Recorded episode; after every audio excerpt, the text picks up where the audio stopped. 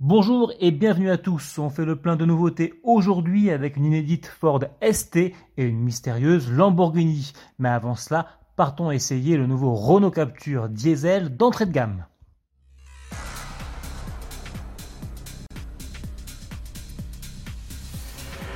Depuis son lancement fin 2019, on vous a beaucoup parlé du Renault Capture de deuxième génération, mais nous n'avions pas encore essayé sa version diesel d'entrée de gamme, le DCI 95 en finition Zen. C'est désormais chose faite, petit tour du propriétaire en compagnie de notre journaliste essayeur Cyril Biotto.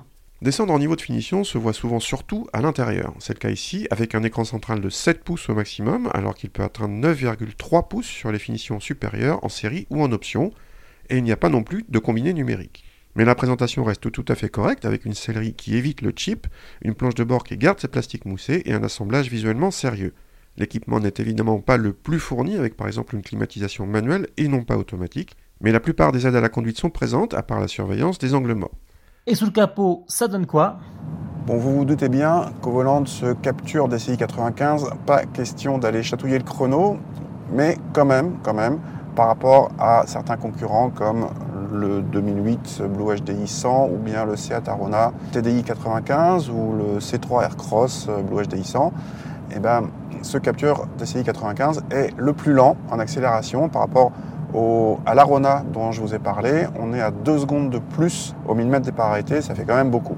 Il ne s'agit pas de faire la course, mais là, ça devient quand même assez lent. Alors, ceci dit, malgré tout, on tient 130 sur l'autoroute sans problème, y compris dans les montées pas trop fortes. Il y a une bonne douceur d'utilisation. Il y a 240 Nm de couple qui sont disponibles assez tôt, donc les relances sont malgré tout correctes vu la catégorie. Prix de l'auto, 23 200 euros. À ce tarif, faut-il craquer? Découvrez la réponse en retrouvant l'intégralité de ce test dans notre rubrique Essai. S'il a récemment renoncé à développer une nouvelle Focus RS, Ford n'a pas abandonné toute idée de sportivité au sein de sa gamme. La preuve, le constructeur américain vient d'annoncer sur les réseaux sociaux l'arrivée d'un nouveau modèle ST. Ce badge, synonyme de dynamisme accru, sera dans le courant de l'année sur la calandre du Puma. Le SUV citadin gagnera ainsi du muscle, tant au niveau de sa plastique que de sa motorisation. Sous le capot, on devrait en effet retrouver le bloc de l'actuel Fiesta ST, à savoir le 3 cylindres essence 1.5 litre EcoBoost de 200 chevaux, toujours associé à une boîte manuelle 6 vitesses. Rendez-vous dans les prochaines semaines pour contempler la bête. Chez Lamborghini, un engin encore plus féroce se prépare. Le patron de la marque, Stefano Domenicali, a en effet indiqué qu'un nouveau modèle sera lancé ce 7 mai.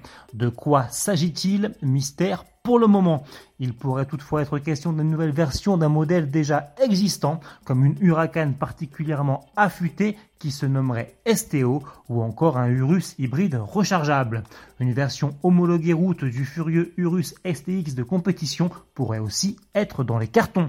Dans tous les cas, il ne devrait pas s'agir de la nouvelle sportive V12 de plus de 830 chevaux qui a récemment fait ses premiers pas sur circuit. Cette dernière est encore en développement et n'a été annoncé que pour l'été 2020. Vivement donc le 7 mai. Salut